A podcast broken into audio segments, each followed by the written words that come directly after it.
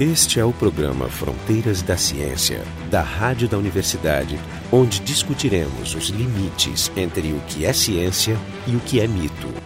Esse é o Fronteiras da Ciência, especial no segundo Workshop Brasileiro de Astrobiologia, que está acontecendo em Guarujá, São Paulo, entre os dias 23 e 27 de setembro de 2013. Então a gente está aqui aproveitando a oportunidade para conversar com alguns colegas reunidos do Brasil inteiro e até de fora sobre temas da astrobiologia e brasileiros trabalhando em astrobiologia.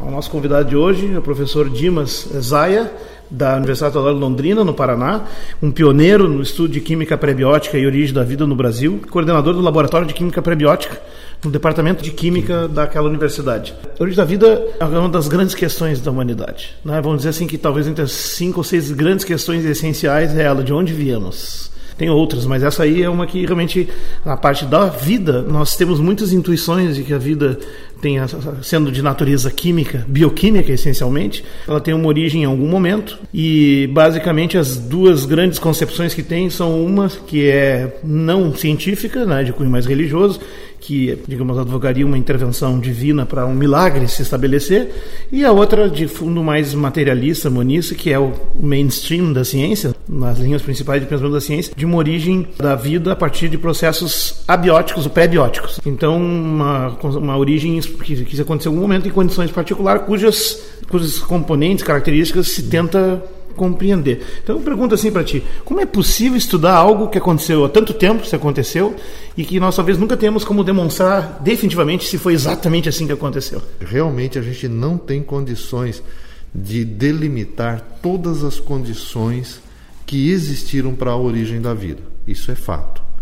No entanto, eu acho que o que é importante aqui é o seguinte, é o, vamos dizer assim, a aventura científica.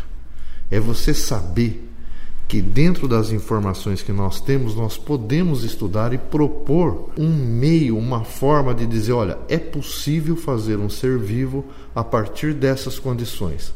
Alguns poderiam argumentar, não, mas isso não, uh, provavelmente não foi bem assim. Não, o que é importante aqui é mostrar que é possível fazer. Uhum. Pode ser até que um dia, daqui gerações de químicos, físicos, eles consigam mostrar que é possível criar vida a partir de matéria inanimada de diferentes formas, de diferentes condições. No nosso caso aqui, nós temos uma ideia razoavelmente boa de como era a terra prebiótica. Nós sabemos, por exemplo, quais eram os minerais essenciais, nós sabemos mais ou menos a composição da atmosfera, nós sabemos quais eram as fontes de energia, nós temos, podemos ter uma ideia de como que era a composição da água do mar da época, a água, etc. Então nós temos uma ideia. Exatamente qual era, nós não sabemos. É. Mas isso não é, não é o ponto principal. Eu sempre uhum. falo com meus alunos, o ponto principal é mostrar que é possível fazer. Essa é a aventura científica. Fascinante. De fato, é uma questão apaixonante, né? Exatamente. É, é, como, é como poder viajar no tempo de fato, a partir de modelos e que estejam no seu controle.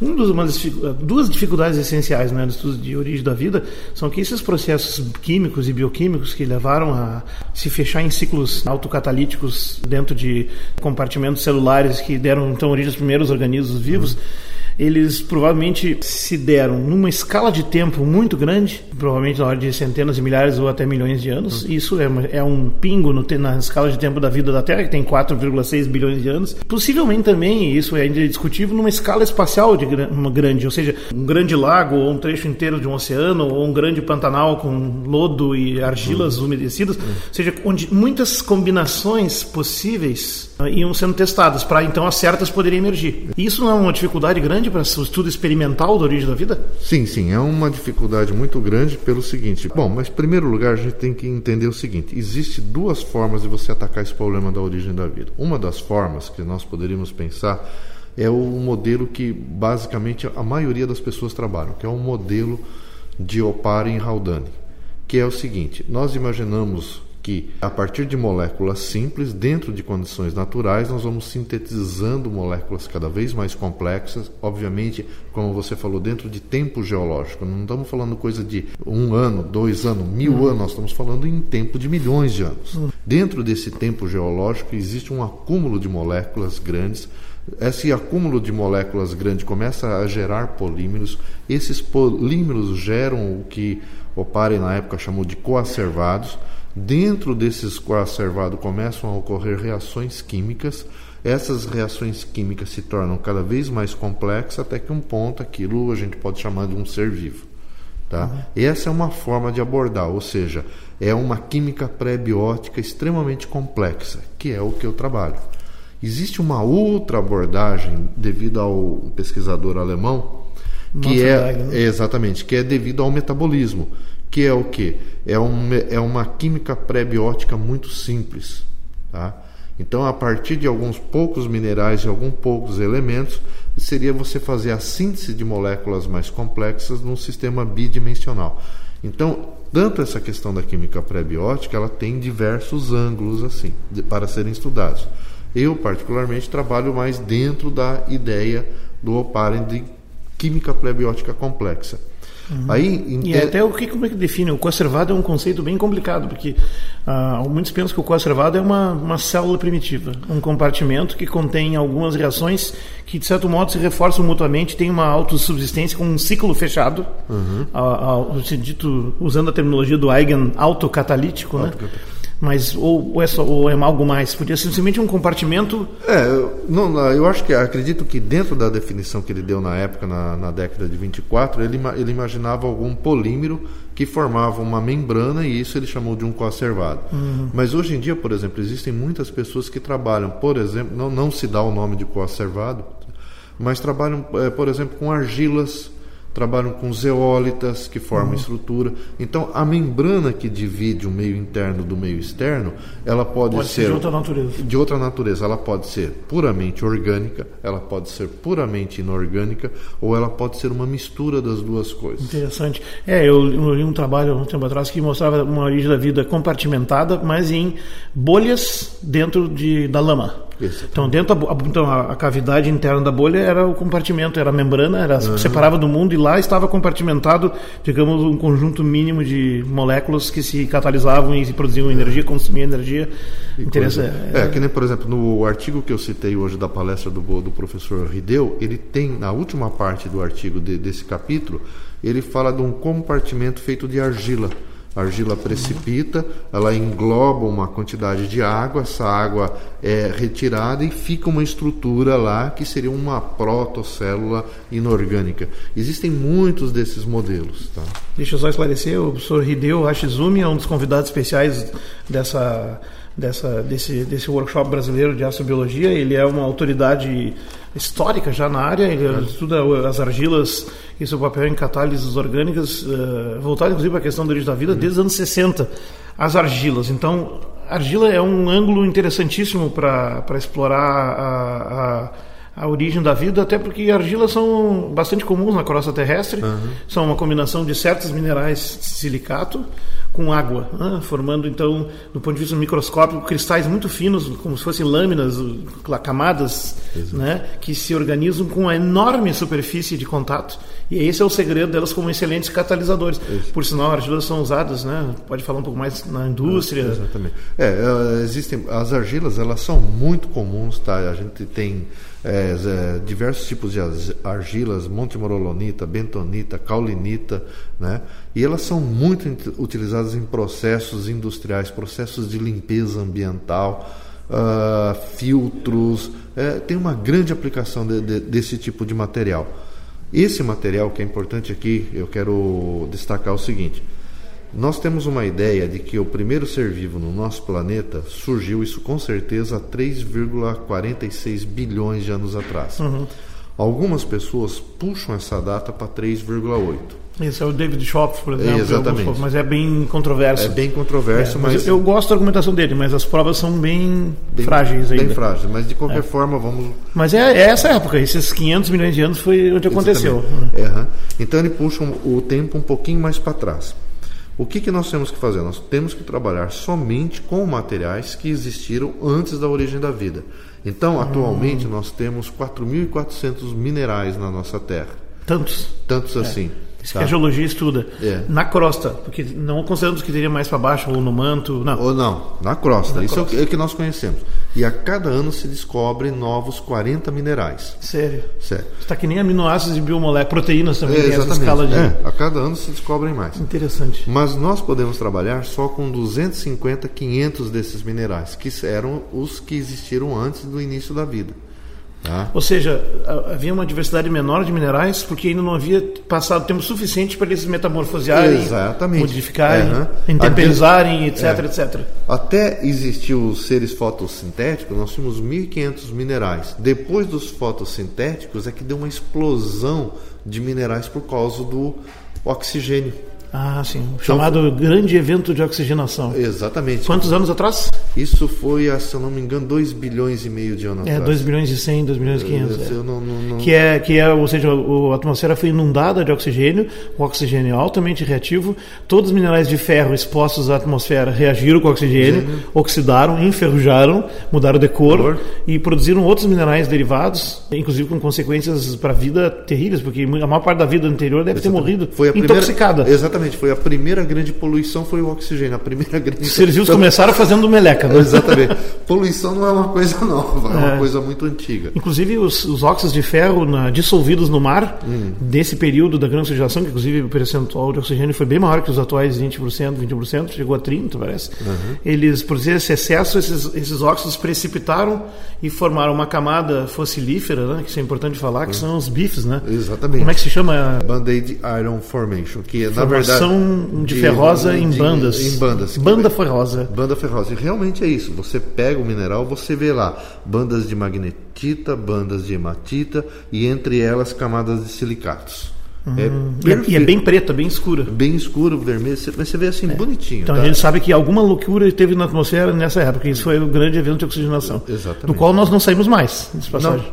Não, não estamos até hoje. E por isso estamos aqui também. Só uma, uma, coisa, uma coisa interessante que você falou do, do da puxada para para trás do início da origem da vida que eu gostaria, eu, eu gosto às vezes de fazer esse comentário. Nós tivemos o grande bombardeamento da Terra que durou mais ou menos até 4,2, 4 bilhões de anos atrás. A era radiana. Nesse período não era possível nenhuma molécula orgânica ou nenhuma estrutura, um ser vivo sobreviver por causa de meteoros, cometas batendo na Terra. Era muito agitado. Era muito agitado. Daí nós temos o que? Então, se você botar lá 4,2, 4 até 3,4, você tem um período de 800 milhões de anos para sintetizar um ser vivo. Se você puxar para 3,8 bilhões de anos atrás, surgirem novas evidências experimentais disso, a janela de criação de um ser vivo diminui aí. Para 100 milhões de anos. É, diminui razoavelmente. Isso é bem interessante, quer dizer, será que pode tão rápido assim? Isso Leva... é um viçareiro para quem trabalha com modelos de origem da vida, porque é. viabiliza um estudo. Né? Viabiliza um estudo. O que eu acho interessante dessa ideia é o seguinte: Primeira coisa, talvez fazer um ser vivo não seja tão difícil como a gente imagina. Talvez não seja. Ou talvez, se a ideia da panspermia for correta, existe vida em outro lugar. De qualquer forma, eu particularmente não me agrada a ideia de panspermia. Como químico, eu quero estudar o que houve aqui na Terra, refazer o processo, porque a panspermia ela não resolve o problema da origem da vida. Só transfere. Só transfere. É, eu fazer um parênteses até essa panspermia é uma ideia que tem uma certa aceitação até na comunidade científica. Tem. Não é uma ideia ruim. Ela é complicada de demonstrar, mas ela é possível ser demonstrada. Por exemplo, achando evidência de organismos em Marte com um material genético parecido com o nosso. Isso seria uma demonstração que essa distribuição espacial é um pouco mais ampla do que dentro de um único planeta. Mas assim, de fato, dizer que surgiu fora não resolve o problema, porque tu vai ter que provar como surgiu fora. E fora tu não sabe nada, não sabe como Aqui é que era a atmosfera. Aí aí sim que tu não tem como estudar. Aí né? fica complicado. Então, assim, digamos, é, quem estuda origem da vida tem que, mesmo que tenha acontecido a panspermia, tem que fazer de conta que não e tentar imaginar como nas condições terrestres reais poderia ter, porque pode ter surgido aqui mesmo, pode ter vindo depois. Enfim, tem muitas combinações. Pode ser inclusive um, um crosstalk, né, uma conversa entre ambos os fenômenos, que é bem possível, porque Marte estabilizou bem antes da Terra, que é menor, esfriou mais rápido e possivelmente uma atmosfera mais densa e com água na superfície. Enfim, esse é um outro debate. E, mas enfim, mas, mas não, não, não nos deprimamos com a panspermia. Era uma boa ideia, mas uhum. tem também uns seguidores meio exagerados dela. Não, tem. Né, mas vamos deixar mas a, a panspermia, do ponto de vista científico, ela ganha força, perde força dependendo de alguns experimentos. Alguns anos atrás, quando eles levaram alguns esporos naquelas naves russas, ensaios, e demonstraram que eles conseguiam sobreviver embaixo de uma camada de, de argila, a ideia da a radiação. é a radiação, ao alto vácuo, a ideia de panspermia ganhou força. Depois, posteriormente, alguns anos, eles analisaram o gelo do Ártico e observaram que havia uma grande danos ao DNA. Então a ideia de panspermia perdeu força. Então a panspermia ela uhum. ganha força, uhum. perde força, dependendo uhum. das evidências que vão se achando. Mas eu particularmente, como um químico, como você falou, eu, não é uma ideia que me agrada porque ela não, ela não é pragmática. Exatamente, ela, não, ela não, resolve o problema. É, até como última observação disso, o, o dilema da panspermia é o ser vivo surge em algum lugar. Problema não resolvido um. O ser vivo pega carona numa rocha ejetada da superfície desse planeta, vai para o espaço, dá uma volta e chega num outro planeta. Problema número dois: como ele sobrevive ao espaço? O espaço geral é muito frio e é muito radiativo seja radiação cósmica, radiação da estrela próxima extrema, temperaturas muito baixas, 200 ou mais graus abaixo de zero, e pressão zero. Quer dizer, condições muito adversas. Agora, dentro de uma rocha protegido com esse escudo, é como está dentro de uma cápsula, né? Uhum. Hum, tem alguns trabalhos que mostram sim a resistência e a possibilidade. Hoje, inclusive, o modelo mais em voga é a chamada panspermia balística, que é a ideia é exatamente asteroides caem num planeta, ejetam rochas, escapam por velocidade de escape, né? escapam vão e, e caem num outro planeta. Uhum. A gente sabe que isso acontece porque na Terra existem meteoritos de origem lunar e, de Marte. e marciano, comprovados. Esse é o programa Fronteiras da Ciência e eu estou conversando com o professor Dimas Zaya, da Universidade Estadual de Londrina, Paraná, que é um pioneiro em química pré-biótica e origem da vida. Estamos falando sobre modelos à base de argila. Eu queria que contasse um pouco do teu trabalho. O que exatamente está fazendo? Pode entrar em detalhes. Tá. Na verdade, eu comecei a trabalhar com, com química pré-biótica lá por volta de 1991. Eu fui fazer um doutorado de sanduíche nos Estados Unidos e quando eu estava lá nos Estados Unidos eu descobri por acaso que existia Sociedade de Estudo de Origem da Vida. Eu li muita coisa que ainda lá, existe, oferece um prêmio. Que ainda é. existe, oferece prêmios, etc. Uhum. Né? E quando eu voltei para, o, para a minha universidade, eu comecei a trabalhar. Ah, em princípio, eu comecei a trabalhar com eu tentei fazer algumas síntese, mas nada deu certo, daí eu entrei na questão da absorção. O meu trabalho, o que, que eu faço especificamente? Eu estudo a absorção de aminoácidos, que aminoácidos são extremamente importantes. Muito provavelmente 99% das reações químicas que ocorrem nos seres vivos envolvem de alguma forma aminoácidos. Tá? Os aminoácidos são os integrantes componentes das proteínas, que são os principais agentes ativos de todo o metabolismo da vida. Exatamente, fazem parte de enzimas, existem aminoácidos com funções biológicas, né? então é importante se conhecer. E eu também trabalho com ácidos de bases nucleicas interagindo com minerais. Quais minerais que eu uso? Eu uso basicamente são argilas, já trabalhei com zeólitas. Então o que, que, que eu... O que é uma zeólita exatamente? Zeólita é um alumínio silicato, ele tem umas formas totalmente diferentes, de como se fossem caixas. O cristal? É. Mas como é que é o aspecto dele macroscópico para a gente que é leigo? Não, não, é um. Você não consegue diferenciar muito bem da, das argilas. É, é, um, meio, é um barrinho. É um barrinho Tá? É, com é, inclusive, todo mundo tem zeólita em casa, no seu carro. Se você tem, por exemplo, o seu carro tem ar condicionado, o filtro, o filtro lá para retirar dos gases são zeólitas. Zeólitas têm uma aplicação industrial enorme, enorme é um material que eu uhum. uso. Então o que, e que argila eu... não é só fazer pote de barro. Não, é ah, tá. construção, é filtro, é, tem materiais de alta tecnologia. Materiais é. de alta tecnologia existem dezenas de aplicações para argilas. Então o que que eu estudo? Eu estudo a absorção de aminoácidos e bases nitrogenadas sobre esses esses minerais. O que, que eu procuro ver? Olha, isso tudo é baseado numa ideia do seguinte: em 1951, um pesquisador chamado Bernal publicou, na verdade, ele deu uma palestra e desta palestra ele escreveu um pequeno livro que chama As Bases Físicas da Vida, The Physical Basis of Life. Dentro desse livro, ele faz uma sugestão de que os minerais da Terra tinham participado da origem da vida, protegendo, polimerizando, é, form, catalisando reações. Então a gente testa, na verdade, essa hipótese do Bernal. Durante as minhas pesquisas, o que, que eu descobri que eu estou tentando, vamos dizer assim. Eu descobri, por exemplo, que isso já era uma coisa já sabida, eu simplesmente coloquei no papel isso, que esses minerais eles têm uma preferência muito grande por moléculas carregadas. No caso de aminoácidos, lisina, arginina, histidina, ácido aspartico e ácido glutâmico. Os outros aminoácidos são não é 20 que, os principais? São 20, não é que eles não absorvem, eles absorvem, mas bem menos. Só que as proteínas dos seres vivos de hoje, elas são constituídas por 75% por esses outros aminoácidos que a cadeia lateral não é carregada. Então essa foi uma primeira questão que eu levantei que foi o seguinte: poxa, mas será que esses minerais foram realmente importantes? Porque eles pegam esses e esses não estão é, não estão muito nas proteínas. Qual são foi... dois problemas. Um é saber quais tinha na época, mas esses é. tinha. Ah, não, isso a gente isso, tem mais ou menos uma ideia. Pelos, ter, pelos eh, digamos, terrenos sedimentares da época, vamos dizer, dá para ter uma ideia.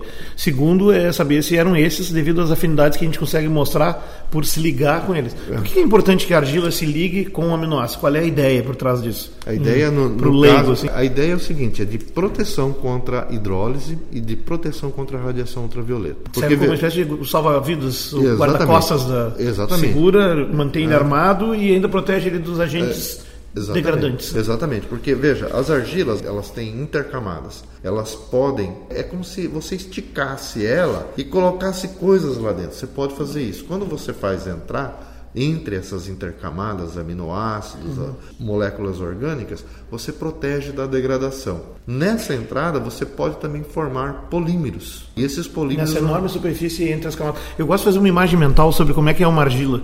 Que são lâminas, são cristais, são lâminas fininhas. Eu imagino uma pilha de 50 giletes. E aí você mergulha na água, molha bem, e aí você pode deslizar essas giletes todas. E você imagina toda a água que tem enfiada entre cada gilete, entre cada par de gilete então você tem uma enorme quantidade de água, uma enorme superfície. É como espalhar todas as giletes numa, numa mesa, tu tem aquela área total disponível. Uhum. Só que num bloco pequenininho que é a pilha umidificada dela. Não sei se é uma boa ideia. Não, não, tá então, certo a ideia. Então você tem. Aí por isso que ele é um bom catalisador, porque um catalisador inorgânico é isso, ele é uma superfície de contato de absorção que aproxima duas moléculas e como elas estão perto, elas, bom, tá, estão aqui, vamos namorar. Pac.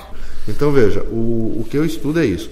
Só que daí, durante os meus experimentos, por exemplo, eu observei que bases nitrogenadas, quando absorvidas em argilas, elas reagem com o ferro, porque nessas argilas a gente tem ferro 2, ferro 3. O ferro é um elemento que aparece em tudo quanto é lugar. Quando elas entram em contato com argilas, elas oxidam ferro 2 para ferro 3. Só que eu não consegui ainda analisar quais são esses produtos de reação. Eu estou ainda tentando trabalhar. Uhum. Então, essa é uma parte do meu experimento. Uma outra parte do que eu estou fazendo agora o seguinte: eu estou estudando a degradação de minerais quando eu coloco, por exemplo, em contato com água do mar. Eu estou produzindo uma água do mar sintética, que você brincou hoje. Água de Londrina, água, água, de água Londrina. marinha de Londrina, que é bom, porque finalmente vocês têm uma praia em Londrina. Exatamente. Resolve dois problemas com uma cajadada. a gente não tem praia, mas tem água. Não dá para surfar, mas dá para fazer experimento. legal, legal. Então, nós produzimos uma água do mar que acreditamos seja mais próxima da água de 4 bilhões de anos atrás, e nós estamos usando essa água para estudar a dissolução de minerais, como é que eles se comportam. De novo, o problema de saber como era, porque as evidências são escassas e é. controversas. Mas enfim, assim que se faz ciência, é, por aproximação. É aproximação. Então, o que, que nós estamos estudando? Por exemplo, zeólitas, silicatos, e, a gente, e nós colocamos as bases nucleicas. Então, por exemplo, se você pegar uma zeólita e você aumentar o pH dela, isso em água destilada, ela degrada totalmente. Mas se você botar adenina, ela não degrada a molécula orgânica protege o mineral. Então nós estamos estudando essa questão. Então vocês estão fazendo um estudo que é via reversa. Antes é o mineral assistindo a combinação de moléculas e agora são essas moléculas simples assistindo às modificações do cristal. Exatamente, é essa a ideia. Então veja, o que o pessoal então, estuda... Então tem uma conversa cruzada entre eles. Exatamente. Curioso. O que o pessoal sempre estudou até aqui foi o seguinte, foi o mineral interagindo com a molécula orgânica e fazendo coisas na molécula orgânica. Eu, ultimamente, com esses experimentos de óxido de ferro, as coisas, eu estou interessado em saber, ó, como que essa molécula orgânica interage com o mineral. O que, que ela faz no mineral? Porque uma coisa que a gente tem que deixar claro é o seguinte: moléculas orgânicas e minerais sempre existiram na Terra.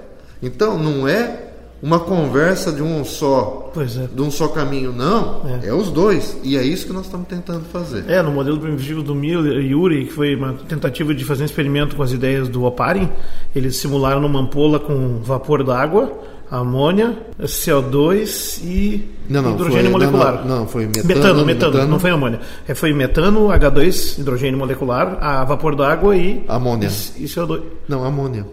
Era amônia mesmo, amônia, e metano. A amônia e metano. A fonte de nitrogênio era amônia e a fonte de carbono era, Era cara- é, e ainda tinha vapor d'água e, e e hidro- hidrogênio, hidrogênio. tinha CO2.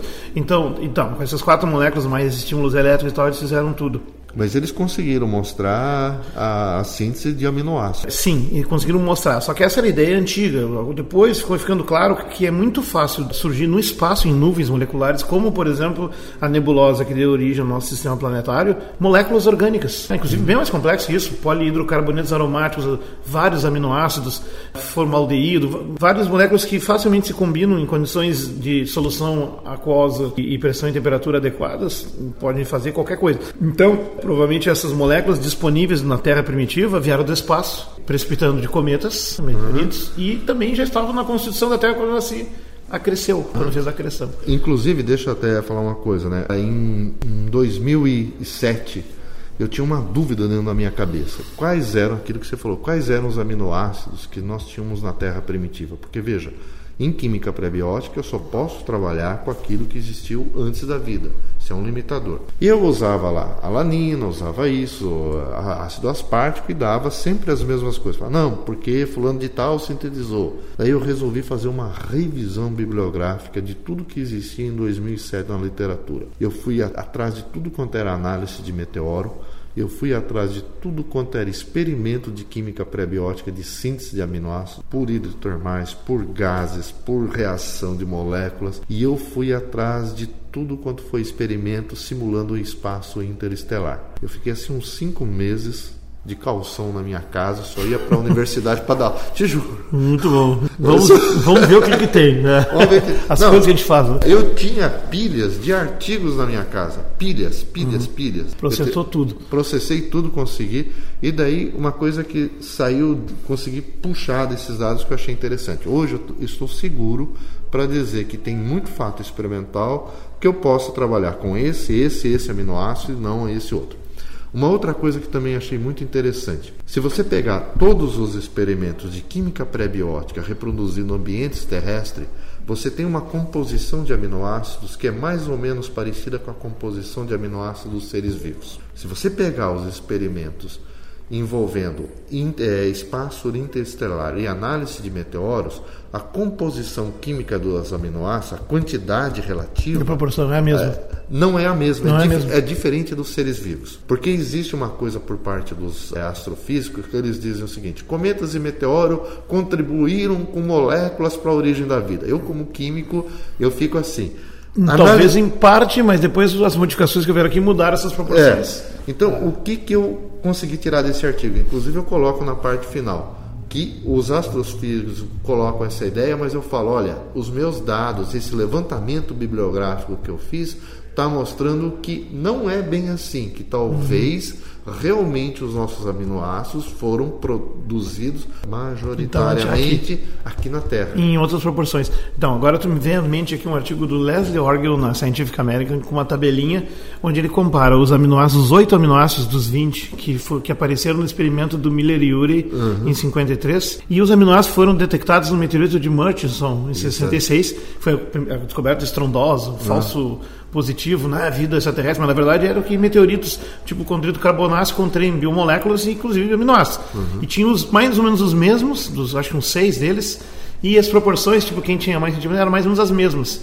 O que está me dizendo agora é que essa coincidência é interessante, mas a vida tem uma outra distribuição. Então, isso quer dizer que talvez Miller e Urey não tenha replicado o que de fato aconteceu na Terra, mas replicou uma possibilidade das várias que existe de surgimento de biomoléculas, que talvez é mais parecido com as condições que se deram na criação do material que incorporou na nebulosa primitiva do Sistema Solar e que está representado em meteoritos condritos carbonáceos. Não sei Mas se o- eu estou dizendo é. bobagem. Não, mas o que a gente observa é o seguinte, que se você pegar todos os experimentos, tá, feitos em ambientes simulando atmosferas e coisas, você vê uma composição mais semelhante da proporção da quantidade com os aminoácidos te- da- da- terrestres e as análises de meteoro, a composição é um pouco diferente. Por exemplo, não é que não aparece, nós temos beta-alanina em experimentos de química pré-biótica, amino, a, a aminoácido, aminoisbutírico ácido. uhum. mas ele aparece em menor proporção do que aparece em meteoros e nesses outros experimentos. Uhum. Então, eu tenho uma tabelinha mostrando isso daí, você vê perfeitamente que é mais próxima a nossa. Então, talvez isso, eu acredito que não seja uma evidência muito forte, mas é uma indicação tá, de que majoritariamente nossos aminoácidos foram produzidos aqui dentro da Terra, em hidrotermais, em alguns outros experimentos. Ou seja, os dois ambientes possíveis é eh, vida aquática com insolação, uhum. na superfície, ou próxima superfície, e no fundo de malhas d'água bastante profundas, uhum. onde tu tem fumarolas submarinas, que são geysers, né? Isso. Tipo, né, no fundo do oceano tu encontra, onde a temperatura pode chegar a algumas centenas de graus Celsius. E, e, e acidez composição química e tal né, onde se demonstrou que existe vida extremofílica vivendo associada a esses Exatamente. ambientes. Esse é a, o exemplo de, de hidrotermais que tu está falando, né? Exatamente. Existem Se dois... também existem lagos ácidos em torno de geysers na superfície que também têm uhum. termófilos. É, na verdade, em termos assim de síntese química, em química prebiótica, nós temos os seguintes ambientes: aqueles que simulam a atmosfera terrestre, aqueles que simulam é, o famoso seco molhado, white and dry, dry ok? Uhum quando você simula isso, você está simulando o quê? É, você tem uma poça d'água, vem o sol, seca essa poça, chove, molha de novo, seca novamente. Ou, por exemplo, uma maré, você simula uma maré. Uhum. Maré alta, enche. Sobe, enche as poças, vai embora, a poça evapora, embora, concentra. Concentra. Esse vem. é o modelo do Darwin. O Darwin é. mencionou isso numa carta, mas não botou no livro. Exatamente. Não... E ah, foi uma, puta, ele perdeu uma chance assim de é, ter sido Eu acho pai. que ele não perdeu uma chance. Até nós debatemos isso uma vez no programa. É. Ele, na verdade, se ele botasse isso, ia dificultar a aceitação do conjunto. É. Porque ele já tinha provocado demais com a teoria da é. evolução. Então ele deixou de fora. Ele tem um modelo de origem da vida muito avançado. Exatamente. Para a época. Ele, aliás, muito. ele foi um dos primeiros a propor um modelo uh, realmente aplicável que você pudesse estudar. Depois Exato. só. É, digamos que ele chegou muito perto do Oparin, mas também os anos que separam esses dois trabalhos são 30 anos, 40, porque isso foi um trabalho do final da vida dele, né? É. É, deve ter isso, 24, ele morreu em 70, 1876. É, dá um, são, isso está em correspondência a amigos. Né? É, 50 anos de diferença. É, pouco tempo. É. Tá. Então, o, o que, que eu estava? Então, esse é uma da forma. Reações em estado sólido também são estudadas. E do que seria, por exemplo, o que, que é uma reação em estado sólido? Você tem lá uma, um monte de matéria orgânica, cai um cometa perto e esquenta o solo, um meteoro. Então, uhum. reações químicas. Lava de um vulcão perto, coisa.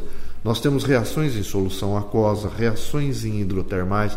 Antes de ter a camada de ozônio, ultravioleta do sol fazer estrago aqui? Exatamente, é. reações de, uh, envolvendo ultravioleta. Tá? É. Ultravioleta pode ser uma fonte de energia para reações químicas, como também pode ser uma fonte para destruição de moléculas claro, orgânicas. Claro.